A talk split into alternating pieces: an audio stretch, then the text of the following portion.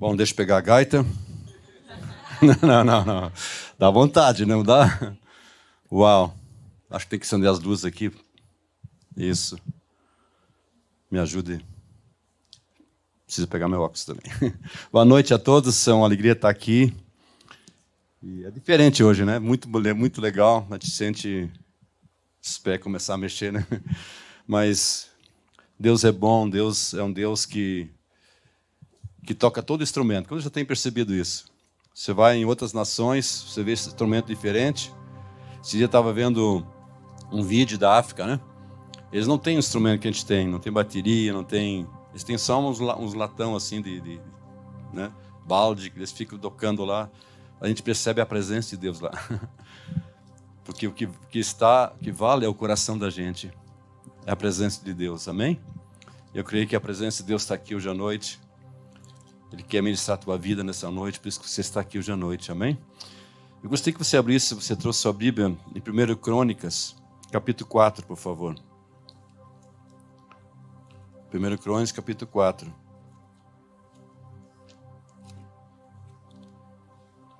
Versículo 9.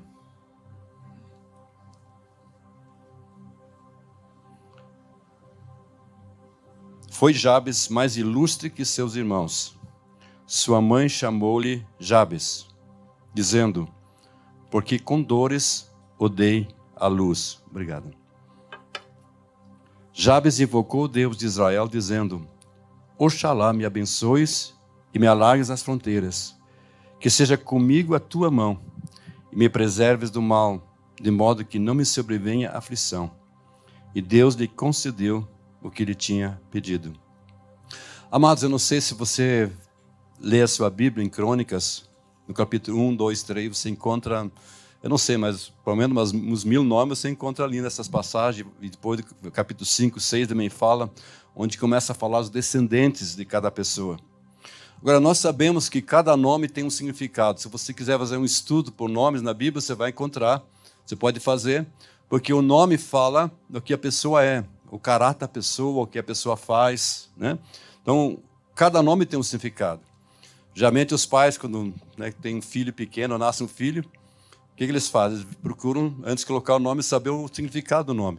Lá em casa, quando nasceu nossos filhos, a Késia, né? Temos três filhos, Lucas. Mas antes de dar o nome de Lucas, ou Késia, ou Mateus, nós fomos ver o significado. Nós tínhamos até um livro, Nomes e Significados, né? Porque é importante isso. A gente vai declarando o que, que a pessoa vai ser.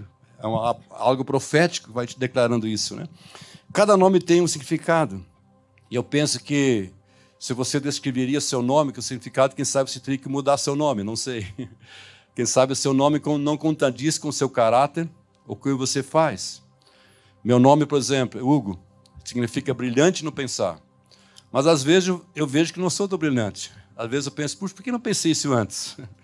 né? Às vezes pensa, puxa, quem sabe teria que mudar meu nome. Assim com você também. Na Bíblia nós vemos muitas vezes Deus mudando o nome das pessoas, não é verdade? Por exemplo, Abraão, Deus mudou o nome. Paulo, antes era Saulo. Pedro.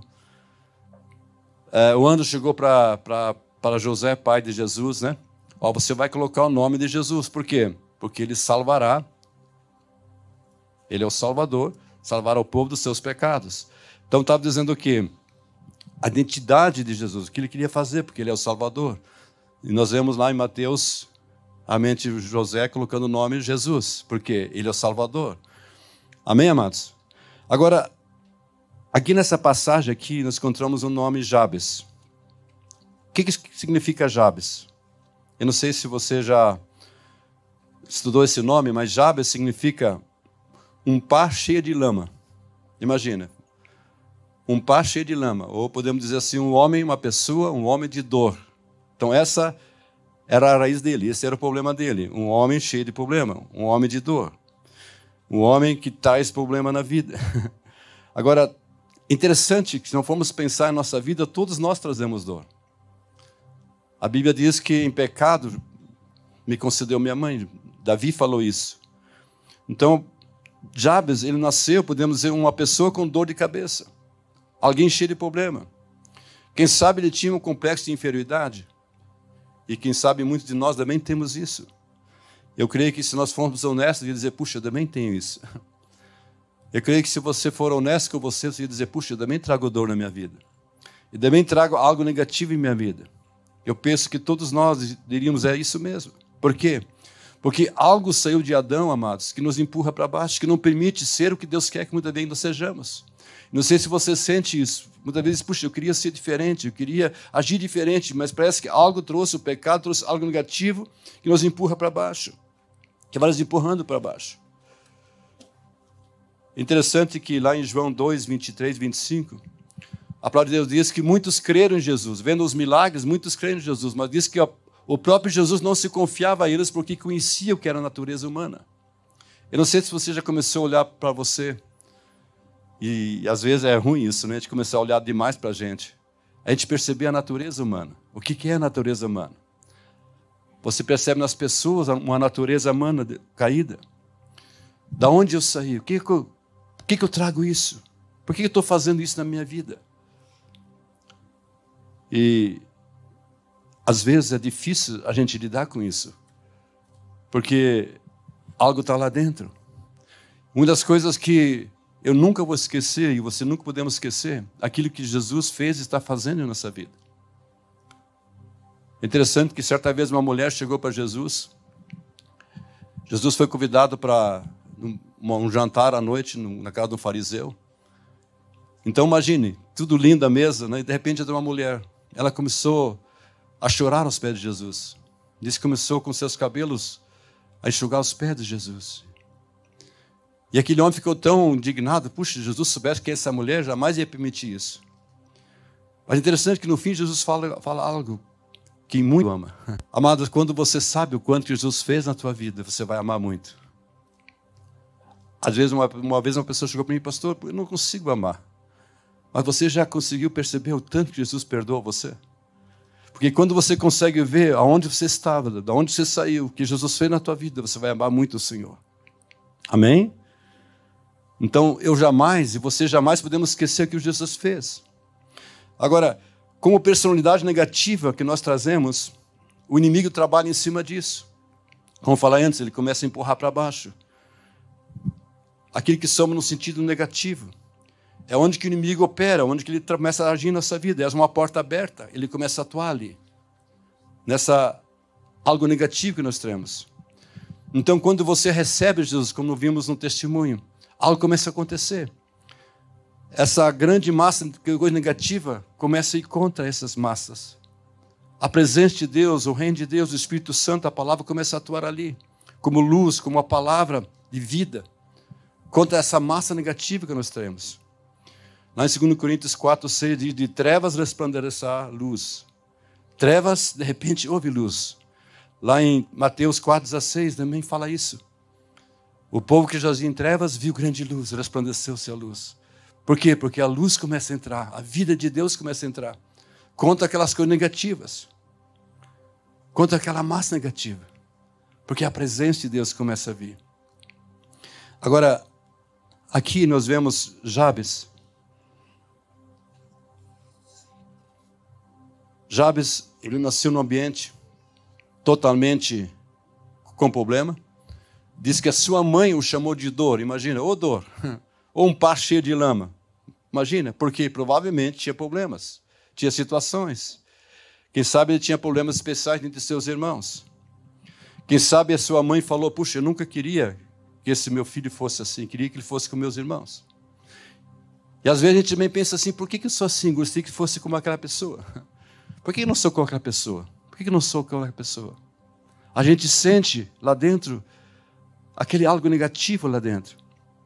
Quem sabe algo aconteceu nessa família que trouxe essa dor, essa lama. Quem sabe coisa na família, a gente sabe que a criança, ela já sente no ventre da sua mãe os problemas que estão acontecendo ao seu redor. Por exemplo, se há conflitos numa casa, se a mãe está grávida, há conflito em sua casa, a criança já sente lá. Ela já percebe o ambiente que está acontecendo lá. E, e tudo isso traz consequências na família, naquela criança.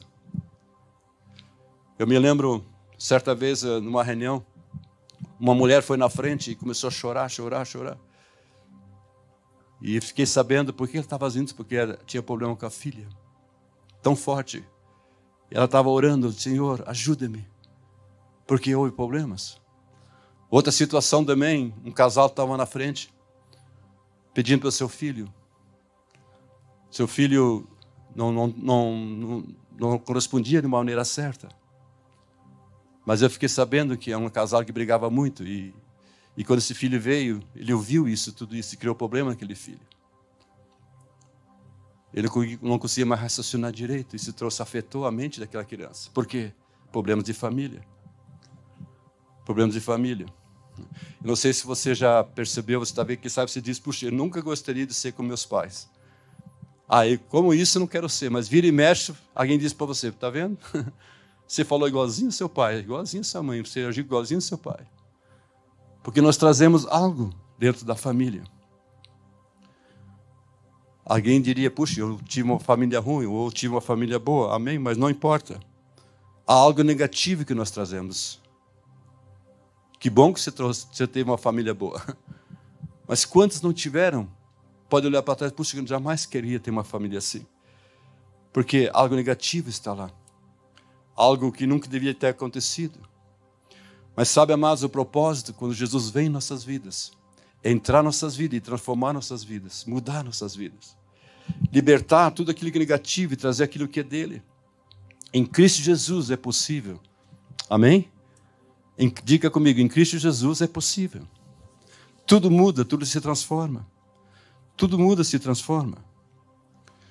Eu penso que, sabe, os irmãos de Jabes eram talentosos, tinham talentos e Jabes não.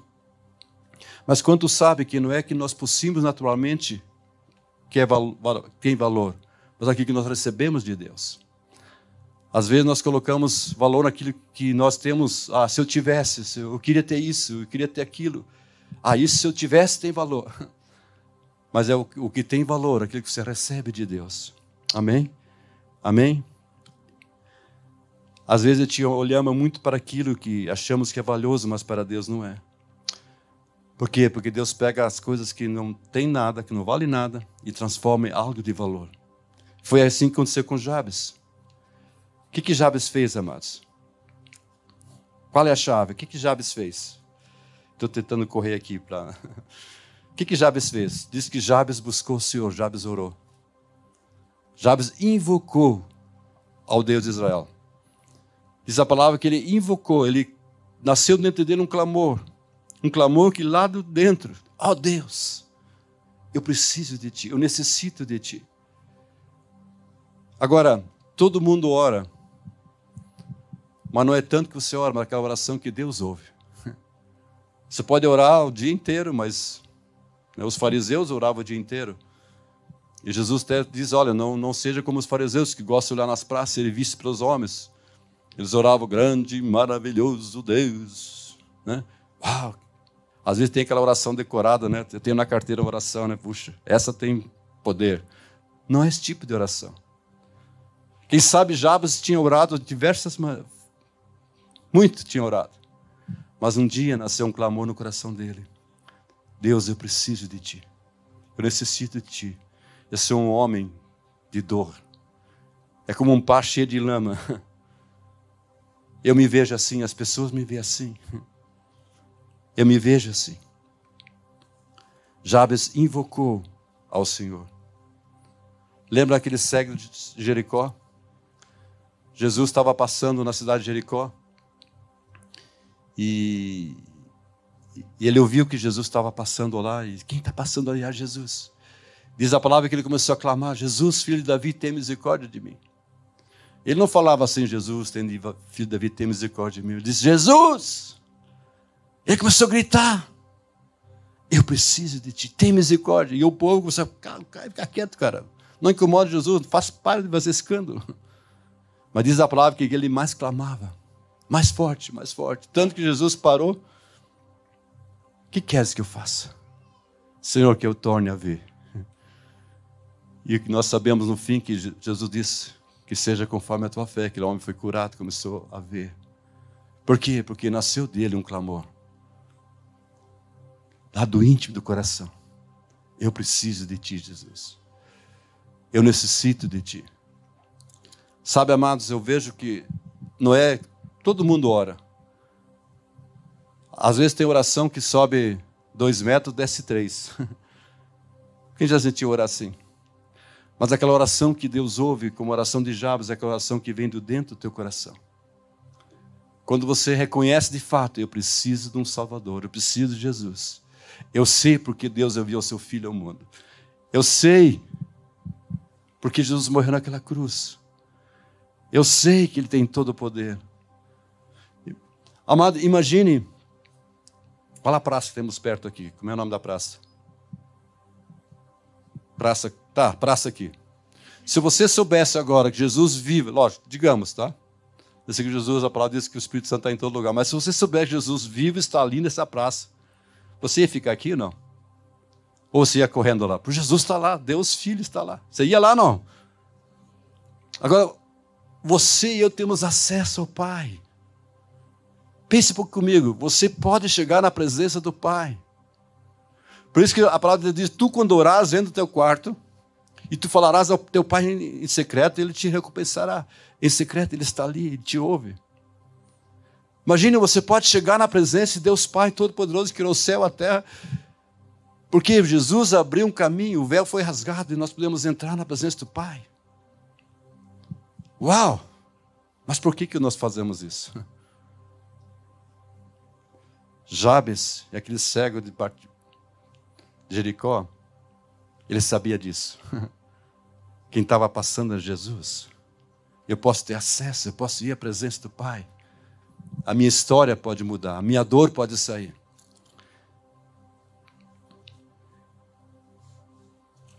Interessante que ele orou quatro orações.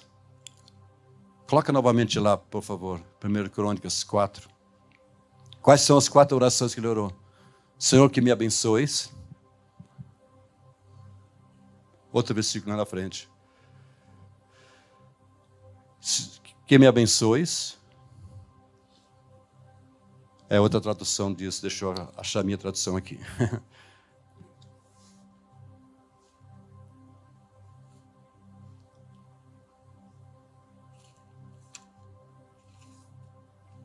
aqui. Que me abençoes, que me alargues as fronteiras. Diga, me abençoes, me alargues as fronteiras. Que seja comigo a tua mão. Me preserves do mal, de modo que não me venha aflição. E o que, que Deus, a palavra de Deus diz? Que Deus ouviu, concedeu o que havia pedido. Você já imaginou, amados? Eu creio que isso engloba a nossa vida. Quantos querem ser abençoados? Quantos querem mais espaço? Às vezes a gente percebe que a nossa vida é como um saco furado. Parece que nada funciona, né? a gente não, não, não frutifica, não sai do lugar. Jabes disse, Senhor, alarga espaço. Eu me sinto preso, amarrado. Nada acontece. Enquanto estávamos cantando aqui, estava. Eu senti forte o meu espírito. eu virei o rosto, não é que eu te percebe nas pessoas, mas eu percebi no espírito que você estava sorrindo para fora. Que bom. Mas muitas pessoas estavam com a dor lá dentro. Muitas pessoas dizem, puxa, há uma situação na minha vida. Há uma circunstância na minha vida. Eu não sei o que é. A gente percebe isso. Às vezes a gente percebe na gente isso. Uma vez uma pessoa chegou assim, pastor, eu estou sorrindo por fora, mas lá dentro estou chorando. E aí, as situações dentro da família, situações que a pessoa está passando, que circunstâncias lá. Sabe o que transforma, o que muda a sua vida, amado? Quando você e eu reconhecemos, Senhor, eu necessito de Ti. Quando você pode chegar na presença do Pai, você tem livre acesso para chegar na presença dEle e abrir teu coração e dizer, Senhor, é isso mesmo. Quando você é honesto com você mesmo, quando você diz, Senhor, é isso mesmo. Eu preciso que tu me abençoe. Eu tenho essa área, essa situação. Mas eu sei que naquela cruz tu morresse por mim. Para me dar vitória, para me trazer salvação e transformação. E eu sei disso, por isso que eu venho a ti, Jesus. Senhor, me abençoe. me alargues as fronteiras, que seja comigo a tua, a tua mão. Me preserves do mal, de modo que não me venha aflição. Eu penso que era a primeira verdadeira oração de Jabes. Acho que ele orou muitas vezes. Quem sabe ele orou muitas vezes. Mas aquela oração religiosa que a gente faz, a gente nem sabe o que está orando. Mas um dia nasceu dentro dele uma oração que foi gerada pelo Espírito Santo, um gemido, uma atitude. Diz: Senhor, eu necessito de Ti. Eu creio que nesta noite, Deus está aqui para responder a tua oração. Eu penso que Jabes, as pessoas olhavam para ele, ah, esse cara jamais vai ser alguma coisa. Ele é tão negativo, é um homem de dor, um pá cheio de lama. Olha só, que, que esse cara vai ser uma coisa? Mas de repente esse homem foi transformado. O que aconteceu? Algo mudou. Porque dentro do coração dele, ele chegou na presença do Pai: Pai, eu preciso disso. Eu preciso de Ti. Eu preciso de Ti. Eu necessito da Tua presença. Amém? Eu podia falar muito mais, eu quero fechar ali. Mas eu sei que num grupo como esse, nessa noite, pode ter pessoas assim como Jabes, parecido como Jabes. Mas a chave é de ser honesto e dizer: Senhor, eu, eu preciso de Ti.